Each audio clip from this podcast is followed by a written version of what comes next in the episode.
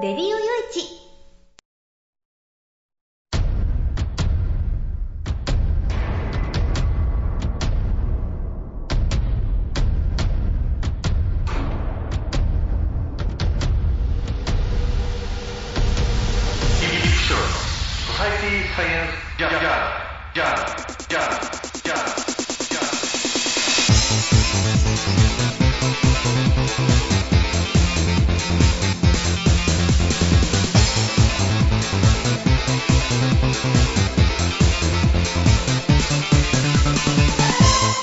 皆さんハローじゃ。ご機嫌いかがですか、えーソサイティサイエンスジャーナル第545回ということなんですけれどね。えーもうね、えーこう寒い日がこうね続いてましたよね。ここも昨日今日ぐらいかな。ぐらいはちょっとねあの暖かかったなって感じですけど今日これからがまた寒波がやってきてまたしばらく寒さが続くなんていうね。なんか世界的に異常気象だそうですよ。なんかね、ロシアの方ではマイナス60何度マイナス60何度って、大体ね、あの、この辺のその冷凍倉庫のね、室温っていうのが大体マイナス、低い方でマイナス50度だそうです。だからまあ低い方でっていうことはね、だってアイスクリームなんかもマイナス20度ぐらいでもう凍っちゃうんでしょだから、なかなかね、あのそんなマイナス60何度なんていうような環境っていうのは我々からするともう信じられないような、うん、そんな環境じゃないかなと思うんですけれどもそうかと思ったらなんかサハラ砂漠になんか雪降ったらしい雪積もったらしいですよね。なんかあの砂漠っていうところはね、えー年がら年中カンカラカンにこうねあの乾いてて雨すら降らないっていうのが普通らしいんですけれどもまあそれぐらいにいつもあ、ね、暑いところそれがまあ雪降るとはねっていう、えーなんかラニーニャによるなんか世界的な異常気象が起きてるんだっていうことで、まあ、気をつけなきゃねあのいけないのかな日本もだからこの、ね、寒さっていうのもあるんでしょうけれどもあのもっとね、えーもっととんでもないような異常気象っていうのも何が起こるかわからないですからね。ね、本当気をつけなきゃね、えー気をつけててもダメなのかもわかんないですけどね。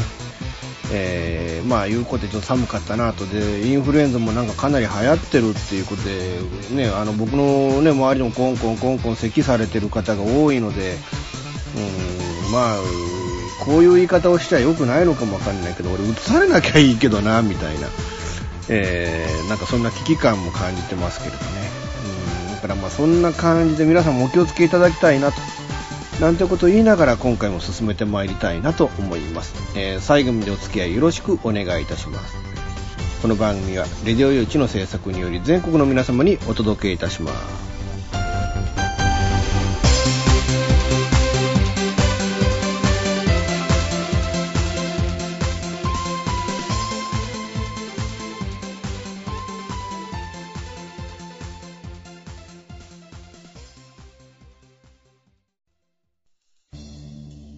玉川をキーステーションに全国ネットでお送りする FM ミッドナイトハイウェイサタデースペシャルマイフレンド様のハイパーウィークエンドでは身の回りの出来事や1週間のニュースの中から話題を拾って毎週1時間お送りしておりますまた時にはゲストをお迎えしてのフリートークスペシャルとしてもお送りしております週末の情報バラエティ番組マイフレンド様のハイパーウィークエンドインターネットレディオステーションニューウィンドで毎週土曜日に配信しておりますぜひ皆さん聞いてくださいねテレビビンゴネットアイランド。会社で役立つ面白応援グッズの紹介をはじめためになる情報ミュージシャンの生出演など映像でお届けする30分の生放送。テレビビンゴネットアイランドは毎週水曜日19時30分から20時。テレビビンゴで放送中です。スタジオジュノンからのお知らせです。あ、あのや、あ、あのさ、チョイスラジオの説明するんだけども、チョイスラジオの説明をするんですけど、毎週月曜日の23時から、毎週月曜日の23時から、スタジオジュノンのサイトでや、スタジオジュノンのサイトでね、配信してっからや、みんな聞いてけろな。配信をしてますから、ぜひ聞いてくださいね。詳しくは、チョイスラジオって検索サイトでググってけらい。詳しくは検索サイトでチョイスラジオで検索してね。で、待ってっからや来てけらい。じゃあ、待ってるからね。来てね。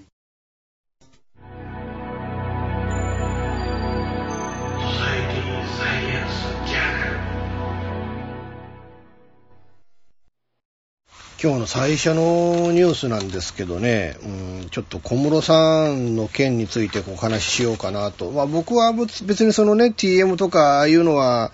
別にそのファンでも何でもなかったから、その小室哲也っていう人に対してのシンパシーはそんなにある方じゃない。でもね、まあ彼がその音楽の世界で残したもの、ものすごいいろんなね、ものを残していって、で、それでまあね、今はまあ、あの、まあ、奥さんが脳梗塞だったか脳、内出血だったか、まあのね、あの、脳の病気で、で、まあ、リハビリ中であるっていうね、えー、感じなわけですけれども、まあ、確かにそういう状態において、彼が不倫をした、まあ、これ僕あの、もうこれも、記事も読んでないんでね、だから、不倫をしたと断定もしませんし、あの、まあ、推測だけという状況にしておこうと思うんですけど、だん、まあ、ね、その、浮気をした、不倫をしたと仮定しましょうか。ね。とするならば、確かにそれは、ね、あの、良くないことだったかもしれない。でもね、それ、被害者って言えるのは奥さんだけじゃないですか。なんか、あの、これもう文春が日本という国になんか根付かせた悪い文化だと僕は思ってるんですけれども、あの、不倫をしたら周りの人間、周りというかもう全国民から 袋叩きにあって、で、仕事からなんからそのね、その人があの働いてるその世界から追い出されるっていう、この風潮はどうなのよっていう。だって、小室哲也が看護師の人と不倫しようが何しようが、僕何の迷惑も受けてないですからね。何の迷惑も受けてない以上、うん、あの、僕がその小室哲也という人を非難する権利もなければ義務もないし、いや別にそのね、あの、そういうことをする必要って全くないと僕は思うんですよね。要はその不倫をしました、浮気をしましたなんていうのは、あのプライベートなことであって、昔みたいにね、その戦前の日本の刑法にあったような貫通罪みたいなものってないんですから、今の日本には。あの、それをね、こう寄ってたかって袋叩きにしてっていう、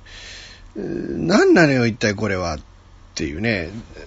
あの、で、しかもなんていうのかな、その、ダブルスタンダードじゃないですか。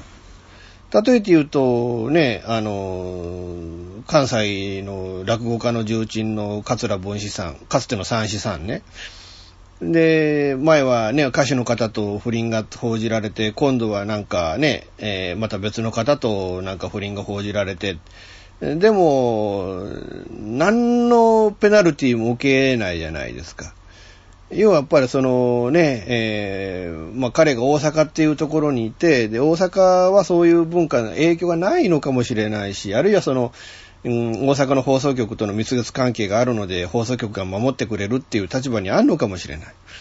で、小室さんは一方でね、かつてその詐欺事件で、えー、もう有罪判決を受けてっていうね、刑事被告人にもなった人だから、そういう意味での風当たりの度合いっていうのも違うのかもわからない。でも、うーん、例えて言うと、じゃあ昨年のね、前半、もあの、棒に振っちゃったベッキーなんかもそうでしょ？ベッキーはあれだけ袋叩きにあって、で、仕事を奪われて、レギュ未だにその当時のレギュラーの番組って何一つ復帰できてないわけですよね。でも一方でそのね、本当はそれよりもっと悪いはずの男の方は、平然と音楽番組に出てみたいな感じで、なんらね、まあ多少なりとも仕事が一時期なくなったかもしれないけれども、何の問題もなく今は、ね、あの、音楽活動してるわけじゃないですか。なんでその一つの事例の中でとか同様の事例の中でこんなに対応というか、その、ね、あの、いわゆるその、責任の取り方とか、いわゆる取ら取り方じゃない、取らされ方か。こう違うんでしょうかね。そこら辺が僕は本当全くこう、正直な話をして理解ができない状況なんですけれどね。うん、だからまあね、あの、なんていうのか、いいじゃん、別にっていう。不倫しようが何しようが。あの、その、文春がこいつ悪いんだぞって言った人間が世の中で全員悪人なんですかっていうね。で、その人がね、不倫をした、で、一方で、その、その、いわゆる文化的な活動、社会的な活動、いろんな活動してるわけでしょうけれども、その活動のにね、よって得られた功績と、その不倫をしましたっていう、それが、こう、トントンになるぐらいに不倫って悪いことなんですかっていうのは、正直僕はもうこうね、疑問でしかないんだけれどな皆さんそう思いませんか？まあ確かにね、僕はあのね、あの、ぶっちゃけ昨年、ね、あの、吉原できるっていう本を出しました。で、そのね、えー、吉原できるの書評が、あ週刊文春に載りました。えー、立花隆さんに書いていただきました。だから、ある意味僕はその週刊文春という、雑誌にはむちゃくちゃこう、恩があって、えー、あ、文春さん、どうもありがとうございますといういうのが本当の立場だったりはするんですけれども。でも、どうもね、だからその文春新潮、こう週刊誌が、こう、あの、掲げる正義と、僕は本来あるべき正義、あるいは僕の中の正義っていうものが、どうもね、こう、しっくりこないなっていうのが正直なところなんですけれどね。あの、誰かが殺されたとか、あるいは誰かがね、ものすごい、あの、巨額の詐欺事件を起こしたとか、ああるいはそのね、えー、こいつらマルチ、ね、マルチじゃないか、あの、えー、いわゆるネズミ講じゃねえかとか、うん、なんかこう、いわゆるその本当のね、その社会の敵に対して攻撃をする、そのための、あの、マスコミの姿勢であるのであれば僕は大いに支持したいと思うけれども、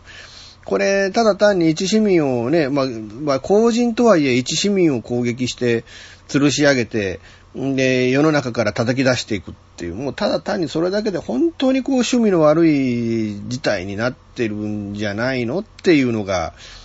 まあ僕の正直な感想だったりはするんですけれどね。えー、一体こうどう捉えりゃいいのかなっていうのが自分の中でちょっとわからなくなってはいるんですけれども。うん、あのー、まあ、多分これもね、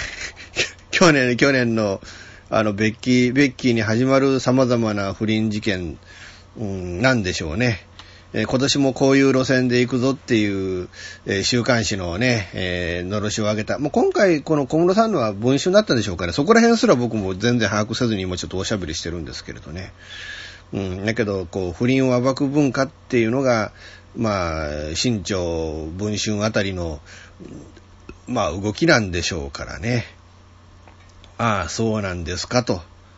うん、僕なんかも、あの、無名でよかったねと思いますね。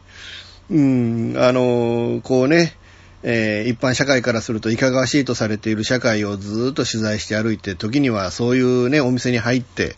えー、遊んで、えー、なんてこともあるわけですから。えー、本当そんな中でこうね、あの、仕事しても誰からもこう非難も浴びることもない。まあまあ、もちろん不倫しようにも奥さんもいませんからね。奥さんいないんだから、誰と付き合おうが不倫じゃねえじゃんって、あのね、開き直って言えますからね、僕の場合はね。うん、だからそういうのでは、まあ、あ ある意味恵まれてんのかな、どうなのかな。あまあ、ね、えー、僕はまあそういう世界、ね、そういう社会からは、あの、隔絶したところに生きていてよかったなと、いうふうにまあ思ったりもするわけなんですけれども。皆さんいかがお考えですかね？あの、小室さんは本当にこうね、今回こういう、まあ、スキャンダルになったんですけれども、引退をすべきほどのことを、それほどの責任を取らなきゃいけないことを彼はしでかしたんでしょうかね。どうも疑問でよくない。あの、面白くない。で、もう一方、別の次元、えーね、別の角度からお話ししましょうか。小室さんって本当の引退なんでしょうかね。あの、芸能人とプロレスラーと AV 女優は、には引退がないっていうのが僕の持論でね。引退しますって言って、引退式やって、引退試合やって、で、さようならって、プロレスラーはそれでもよく帰ってくるじゃ、復帰して帰ってくるじゃないですか。あのね、えー、芸能人だって、だって、ね、宮古はるみさんだって紅白で最後に一曲ね、アンコールが、こうね、あのー、涙で歌えなかったっていう、もう、ああ、それでは普通のおばさんになったんですねって、で、何年後に帰ってきました。あの、ね、だから、芸能界とプロレスラーは、あと AV 女優は、に対しても平然と帰ってこれる世界なんだろうなっていうのが僕の印象なので、うん、だから小室さんも多分そんなに遠い将来ではなくて、多分5年も引退してないんじゃないかなっていうのが、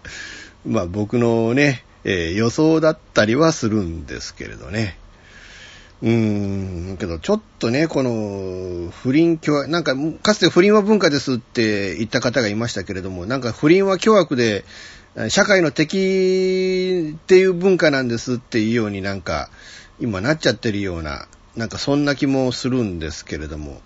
どうなんでしょうかね。うん、もう本当こう疑問に思ってるところではあるわけなんですけれども。えー、今回ね、前半は、あのー、なんか小室哲也さんがね、その不倫の責任を問われて、で、それで、じゃあ引退しますっていうことになったっていう、それがいいことなのか悪いことなのか、僕はちょっとそれはね、そういう社会に今なっちゃってるのは、かなり違和感があるんだっていうお話をさせていただきました。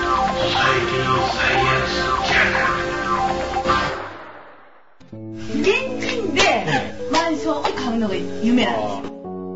あ丸腰だったら一番いいな。そう無理だと思う。幸せな家庭を作ること。留学したいんですけど心理学の方を勉強したいなと思っていて、うん、であのマンション建てて一番上に住むっていうのが理想かな。あなたの夢を応援しています。風俗リンクラジオ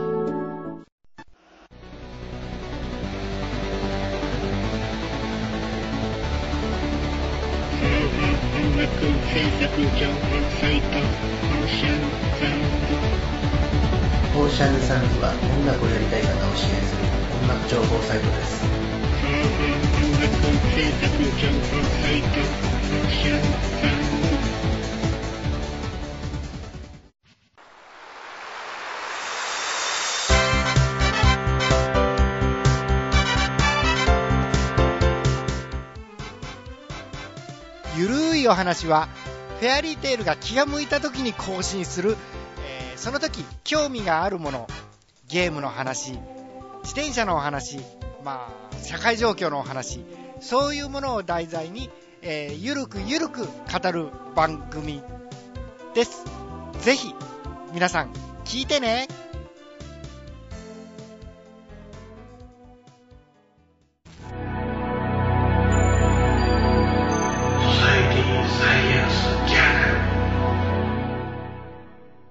えーとね、この番組で、オウム真理教の事件に関して話すってほとんどなかったような気がするんですよね。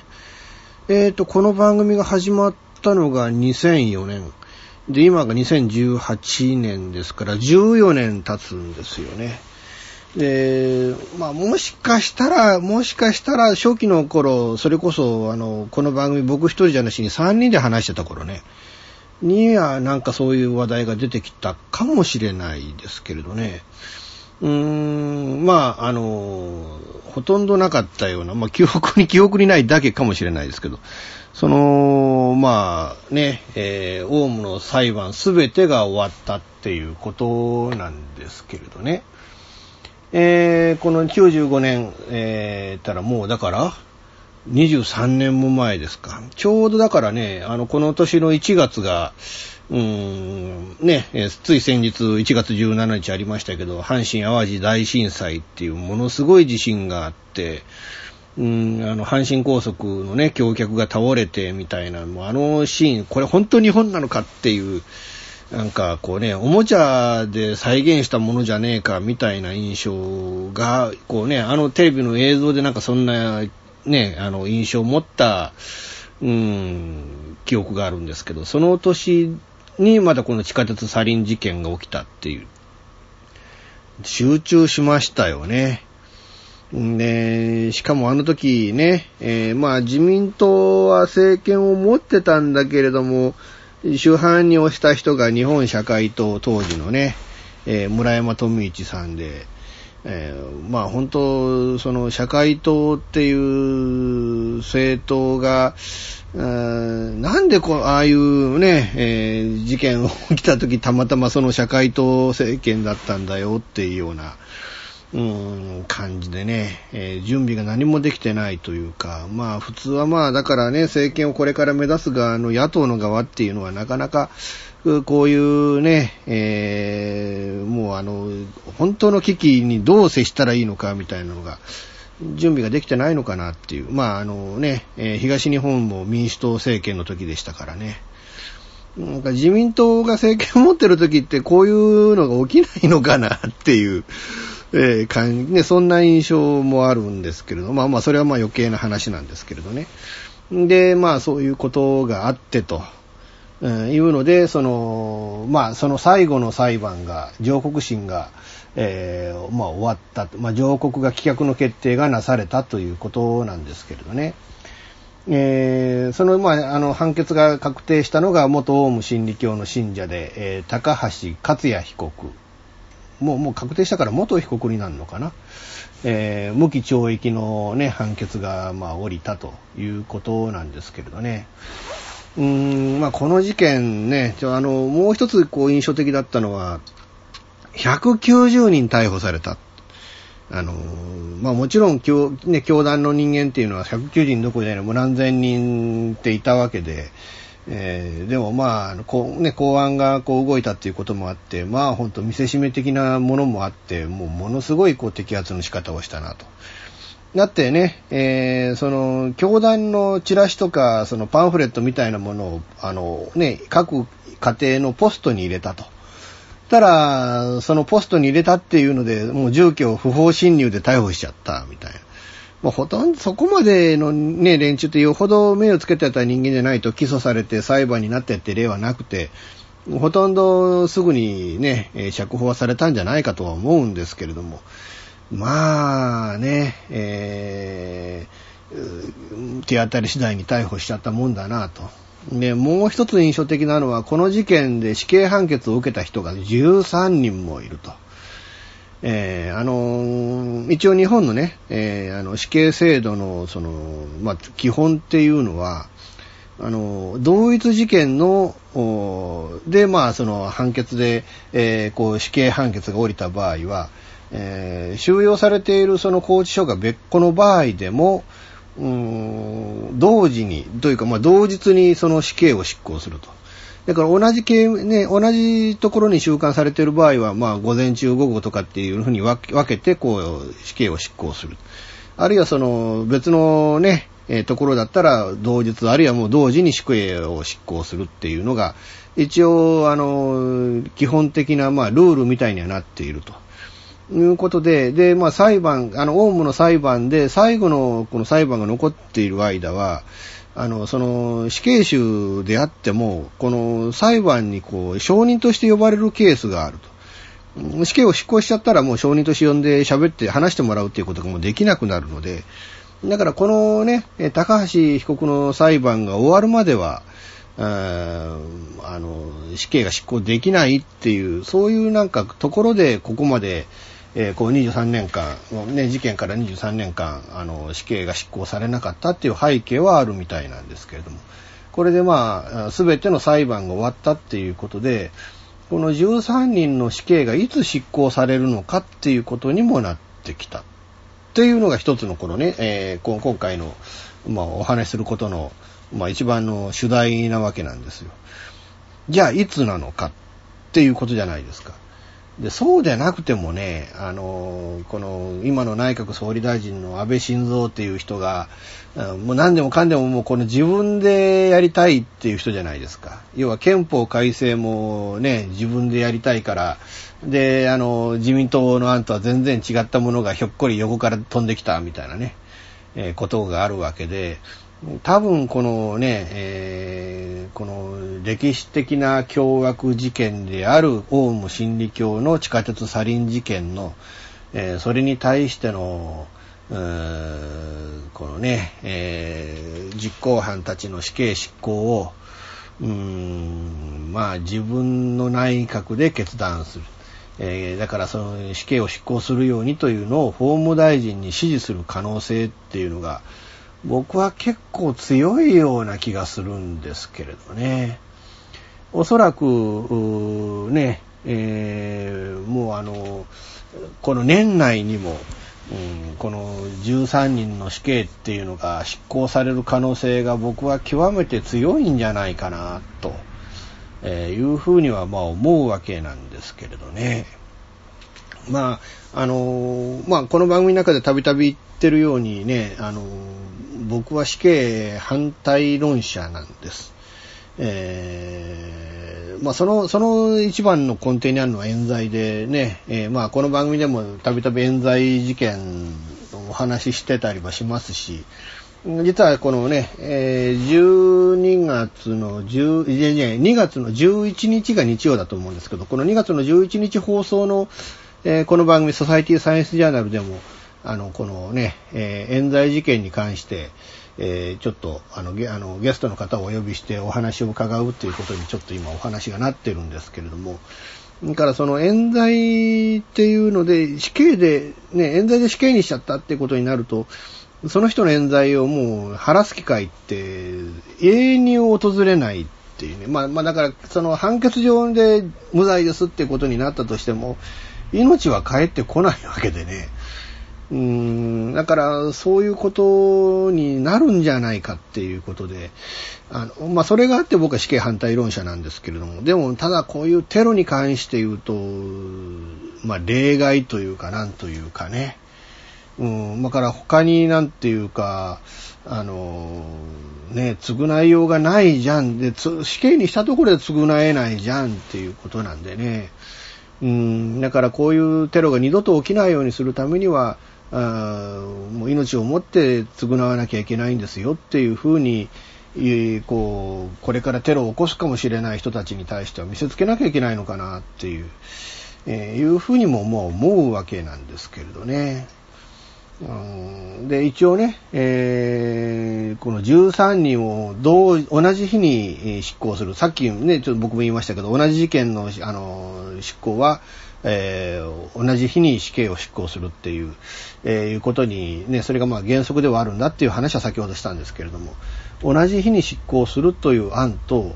えー、このね、えー、いわゆる朝原将校こと松本地蔵死刑囚を先に執行するっていう、え、その二つの案があるっていうことがなんか法務省の中にはあるそうなんですけれどね。まあ、この、まだね、その上告棄却が、その、最高裁で、えー、こう、一応とりあえずね、そういうあの、まあ、そういうあの判断をしたということなんですけれども、まだね、実は、あの、この被告は異議を申し立てるっていうね、えー、そういう権利があるわけで、うん、まあ、異議を申し立てたら、まあ、2週間ぐらいは、こうね、死刑、あじゃじゃね、無期懲役の確定までは時間がかかるということなんでしょうけれども、一応弁護側はサリンをまくとは知らずに人が死ぬことは予想外だったと、えいうふうに、この被告はね、えー、話しているっていう。まあ、要は、あの、人、あの、要は実行犯を回収して運転手をしたっていうね、いうことなんでしょうけれどね。うん、あの、実行犯は一人も死ななくても、死刑にすると。だから一人もね、えー、あの、まあ、実際にサリンを撒いたけど、一人も殺してないっていう人も、こうね、死刑判決が降りて、まあ、確定してるし、うん、まあ、運転してた人は全員無期懲役っていう、なんかこう、一律したなんか判断みたいなものがどこかにあって、で、まあ、こうね、無期懲役ということだったんでしょうけれども、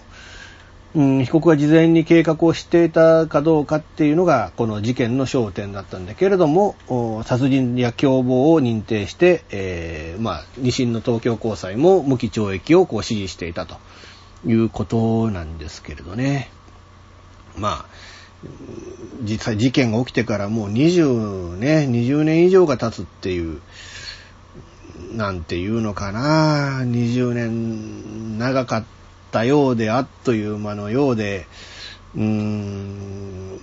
もうそんなに時間が経つのかっていうね。で、あの、サリンが作られたあの、上食い式村っていうのもね、今じゃもうその、村自体が分割されちゃって別々のところにこう吸収合併されてっていう、えー、ことでね、うーん、なんかこう、古い昔の、本当に本当に大昔の出来事だったような気もするし、たったこの間だったような気もするし、なんかこうね、えー、もう本当こう20年というのがあっという間に過ぎたのかなっていう気もするんですけれども、うんあの、本当ね、うーん、あんな、あんな凶悪な事件っていうのがもう二度とその日本という国で起きないようにしてほしい。起きない、起きてはならないっていうね。そのためにはどうしたらいいのかっていうのも、やっぱ考えなきゃいけないんだろうなとも思うし、うん。そこら辺がね、今、こう、いろいろ出てる、こうね、えー法律、法案に対して、ちょっと複雑な心境になる部分ではあるわけですけれども、えーまあ、あの、とにかくね、えーまあこれで、あの、多分おそらく年内ぐらいから、こうね、えー本気でこのね、えーこの死刑囚、執行がどうなるのかっていうことが、まあこれからもう政府が動いていくことになると思うんですけれども、うーん、まあ、先ほども言いました通り、この事件に関しては僕は廃止論をこう唱えるつもりはありません。えーまあ、粛々と、ね、えー手続きを進めて、えーいただきたいものだなと思います。ソサエティサイエンスジャーナルほぼ毎週金曜日更新しているミスター y のワイワイフライデー。絶好調でお送りしているは、はずなんですけど、皆さん聞いてますか？本当にメッセージが来なくてしょぼーんな私ですが、皆さんからのメッセージも募集中。できれば毎回聞いてください。私も毎週更新できるように頑張ってます。ミスター y のワイワイフライデー。毎週金曜日、ほぼ更新中です。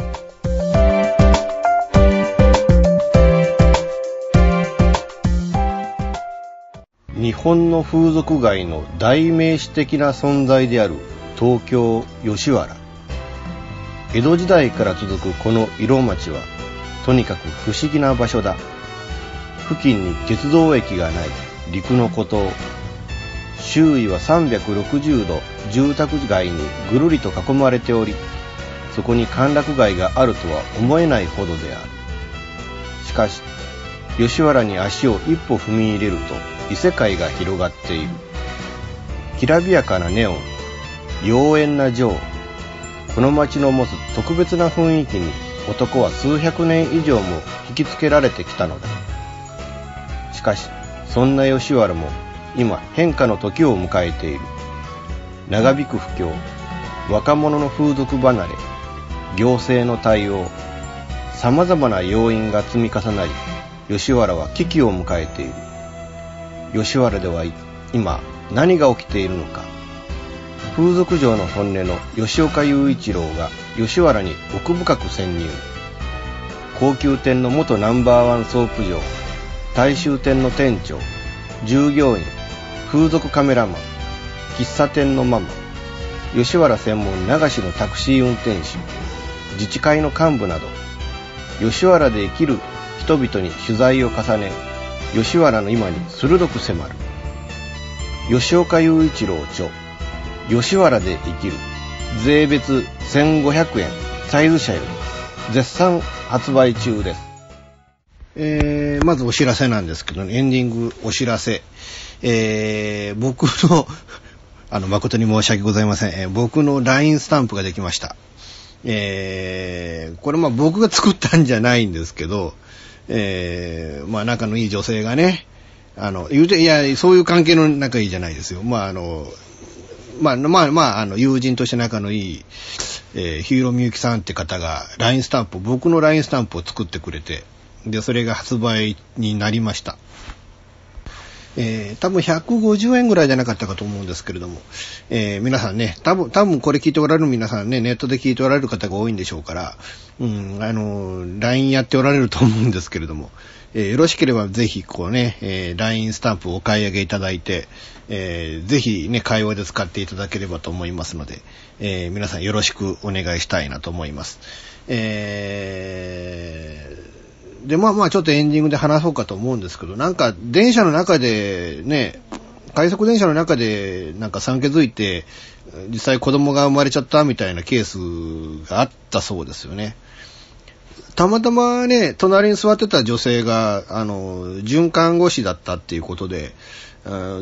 まあそれでね、あの実際に取り上げちゃったっていうことなんですけれども、こういうのってなんかこう、なんかね、えー運命があるんでしょうね。なかなかこう電車の中で本当に産んじゃうみたいなケースってないんでしょうけど、でもそこにね、えーその、準看護師の方が立ち会って、あの、取り上げることができて、無事にね、えー出産もできたっていうのは、本当にこうね、ある意味奇跡的なことだったんじゃないかなと思います。えーこのお子さんがこうね、もももしともにね、健康で、えーお子さんが健やかに育たれることをね、お祈りしたいなと思います。あとなんか、ローマ法王が乗り合わせたね、えー飛行機の中で、たまたま、もう席入れてね、えー結婚してんだけど、あの、地震で、教会が倒壊しちゃったんで、えー式を挙げられなかったんですよっていう風になんかね、えーその、ある方が、まあ、乗り合わせたかというか、あのね、乗務員の方が、たまたま法王におっしゃられて、それで、じゃあここでやっちゃいましょうって法王がおっしゃって、で、その飛行機の中で、えーこう、結婚式やっちゃったっていうね。なんか電車の中でお産したり、飛行機の中で結婚式やったり、それもどちらもね、予定してたことじゃなくて突発的なことで、うーん、っていうのが、なんていうのかな、予定調和じゃないところに、なんかこうね、人生のこう深みみたいなものもあるのかなとも思うし、まあ面白い、ね、素晴らしいことなんじゃないかなっていうね。あの、人生ね、波乱万丈な方が面白いですよ。絶対。えー僕なんかやっぱり平々凡々にはならなかったんでね。えー予定調和の世界で言ってたら多分こんな面白い人生起こってないなと思うし、うん、だからね、えーこう、まあ、たまたまね、えーそれがアクシデントであったり、えーあるいはそうね、えーハプニングであったりするかもしれないですけれども、でも本当、そういったものを乗り越えてね、えーこそ、こう、面白い人生があったりもすると思うんで、えーまあね、えこの、ローマ法王に、じゃあ結婚式ね、やりましょうってあげてもらったカップルと、電車の中で生まれてきた赤ちゃんとお母さんがね、えー幸せな人生を歩んでいただくっていうのが、ね、えーようにこう、お祈りをしたいなと、えいうふうに思います。えー、あとね、えー、3月にまた上京してちょっと東京で取材してこうかななんてことを思ってね、えーまあ、これからちょっと準備をしなきゃいけないんですけれども、東京行って、新潟行って、長野行って帰ってこうかなと。もうあと名古屋も行んなきゃいけない。えー、いうので、まあ、ヘラヘラヘラのフラフラになりながらも、えー頑張ってやんなきゃいけないなと。あと、こう、4月からね、セミナー始めようと思うのが、どうも4月に開始できるかどうかちょっとわかんない。うん、なんとかね、えーそこら辺を、新しいことなんで、なかなか、まあ、難産だったりはするんですけれども、えーまあ、それに合わせてもいろいろ動いていかなきゃいけないし、だからまあ3月ね、えーいろいろ話、お話をして、するところでいろんなことをしていこうかなと。いろんな、なんか適当な話し方ですけどね。なんかそんな感じで、えーまあ、あの、今年もね、えー頑張っていろんなことをスタートしていこうかなと思ってますので、ぜひ皆さん、えー今後ともね、えー吉岡雄一郎という作家を、皆さん応援していただければなと思います。えー、ことで今回も最後までお付き合いいただきましてありがとうございました。えーと、次回が28日、これは普通通りにやろうと思ってます。えー多分2月の11日の放送で、えーある、ある、あの、事件で、ちょっとあの、刑事被告人になってる方、